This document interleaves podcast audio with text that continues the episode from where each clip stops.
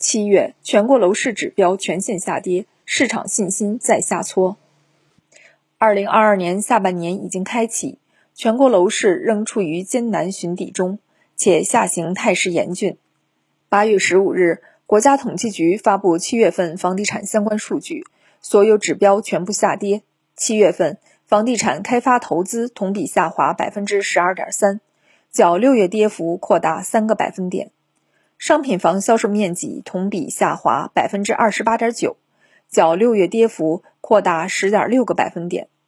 商品房销售额同比下跌百分之二十八点二，较六月跌幅扩大七点二个百分点。国防景气指数亦由六月份的百分之九十五点四下降至七月份的百分之九十五点三，继续刷新二零一六年年初以来最低水平。受近期房地产交付风险影响，居民购房信心再度下挫。央行数据显示，七月份居民居住中长期贷款新增一千四百八十六亿元，仅为去年同期的百分之三十七。这与房地产销售端回落相互印证。七月份新建商品房销售价格同比下跌百分之二十八点九，比六月份跌幅百分之十八点三扩大十点六个百分点。除一线城市房价韧性较强，二三线城市房价整体出现下行，这表明行业企稳时刻仍未到来。面对这份成绩单。国家统计局新闻发言人、国民经济综合统计司司长傅凌辉表示，总体看，房地产市场呈现下行态势，当前整体尚处于触底阶段。随着房地产市场长效机制不断完善，因城施策效果逐步显现，房地产市场有望逐步企稳，保持平稳健康发展，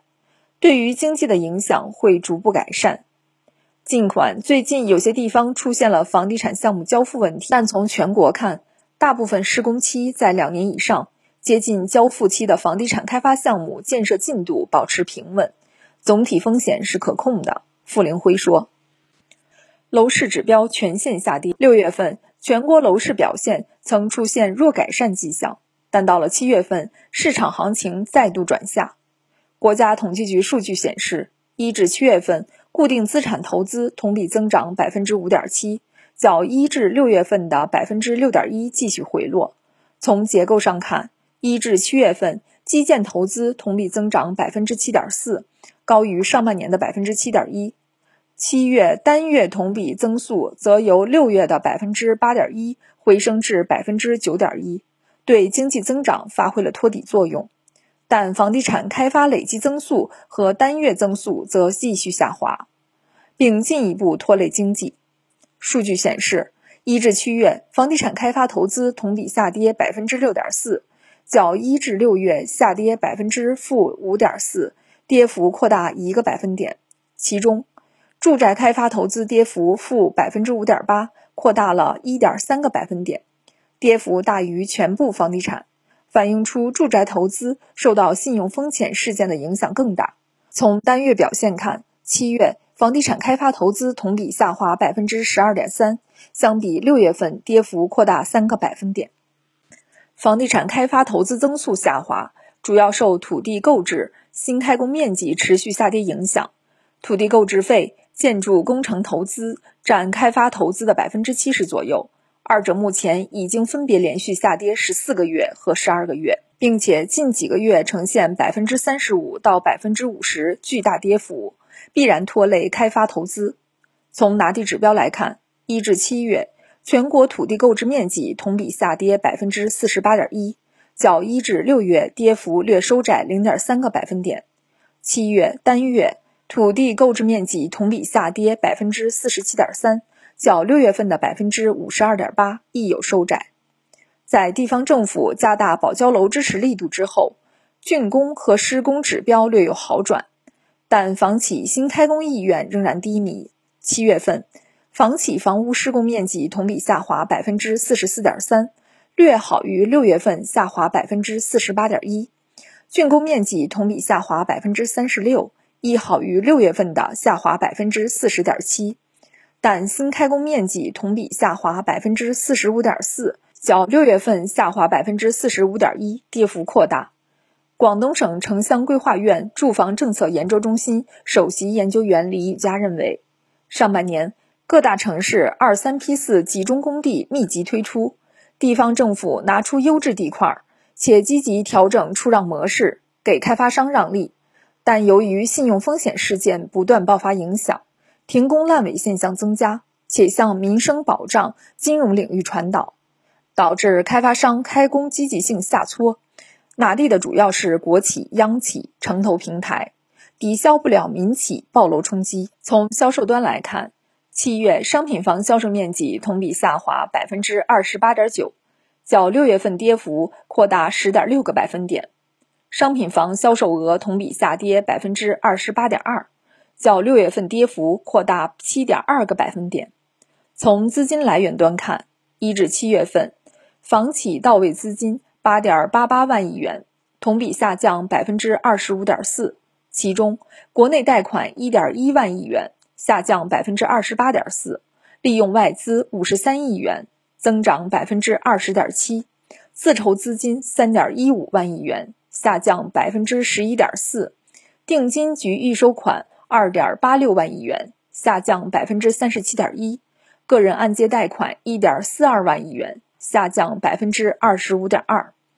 无论是银行贷款、自筹资金，还是以按揭和定金为主的其他资金，七月份增速全面下滑，且跌幅较六月份继续扩大，从侧面反映出金融机构对开发商的风险担心进一步加剧，房企融资渠道仍然受阻，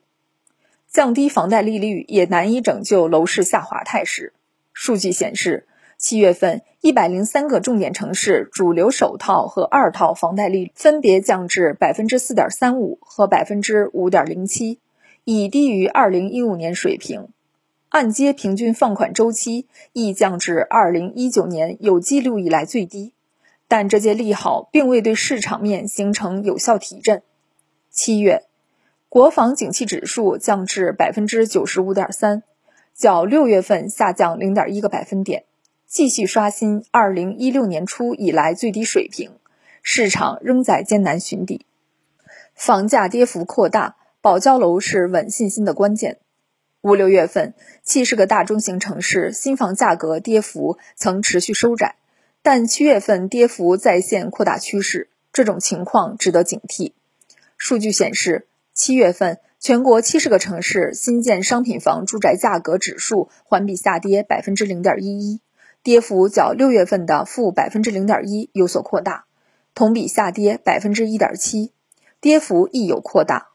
其中，一线城市新房价格环比涨幅从六月份的百分之零点四五降至七月份的百分之零点二七；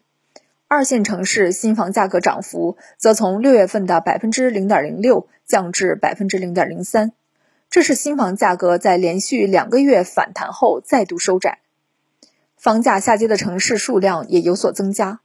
七十个大中城市中，七月份新房和二手房价格环比下降城市分别有四十个和五十一个，比六月份分别增加了两个和三个。二手房价格同比下降城市有六十一个，比四月份增加四个。二手房价格表现明显弱于新房。七月份，七十城二手房住宅价格环比指数下跌百分之零点二。比新房价格指数跌幅要大，且已连续十一个月下跌。其中，一线城市二手房价格环比上涨百分之零点二，涨幅比六月份扩大零点一个百分点；二线城市二手房价格环比下降百分之零点二，降幅比六月份扩大零点一个百分点；三线城市新房和二手房价格均环比下降百分之零点三，降幅均与六月持平。从具体城市表现来看，成都、杭州和西安等重点二线城市房价表现较好，但更多二三线城市则面临较大市场压力，包括兰州、南宁、北海、安庆等表现偏弱。七月以来，部分期房项目停工，引发业主停贷的事件，使得购房者观望情绪加重，市场预期修复受阻。同时，局部地区疫情反复。经济下行压力加大背景下，居民消费意愿不足。七月，社会融资、信贷增量超预期下降，则是印证。贝壳研究院首席市场分析师徐小乐表示，李宇佳认为，行业风险事件继续发酵，销售下滑是影响房价的主因。未来房价地价稳定的关键在于供给端房企暴雷、交付难等风险事件能否缓解，以及需求端的政策力度。房地产行业对我国经济的重要性不言而喻。中央财经委员会办公室副主任韩文秀进一步指出，房房地产业规模大、链条长、牵涉面广，对于经济金融稳定和风险防范具有重要的系统性影响。房地产也是民生产业，中国老百姓的财富百分之六十是房产，应该稳定。复旦大学特聘教授黄奇峰表示。七月二十八日召开的中共中央政治局会议，将房地产内容放到防风险表述中。显然，管理层已经认识到供给端的冲击、风险事件不断爆发，并向民生保障、市场预期、银行担忧不良资产等方向演化。如果得不到有效处置，房地产全链条下行走势就难以止住，供给端对需求端预期和销售的冲击就难以止住。李宇佳表示。也要看到，近期各地成立房地产纾困基金，各大资产管理公司开始对接出险项目，保交楼上升为楼市主题。这些都意味着政策面对房地产的风险处置开始加速。李宇佳预计，若四季度供给端冲击得到缓解，辅以需求端政策再次出台，房地产全链条下行局面有望得到缓解。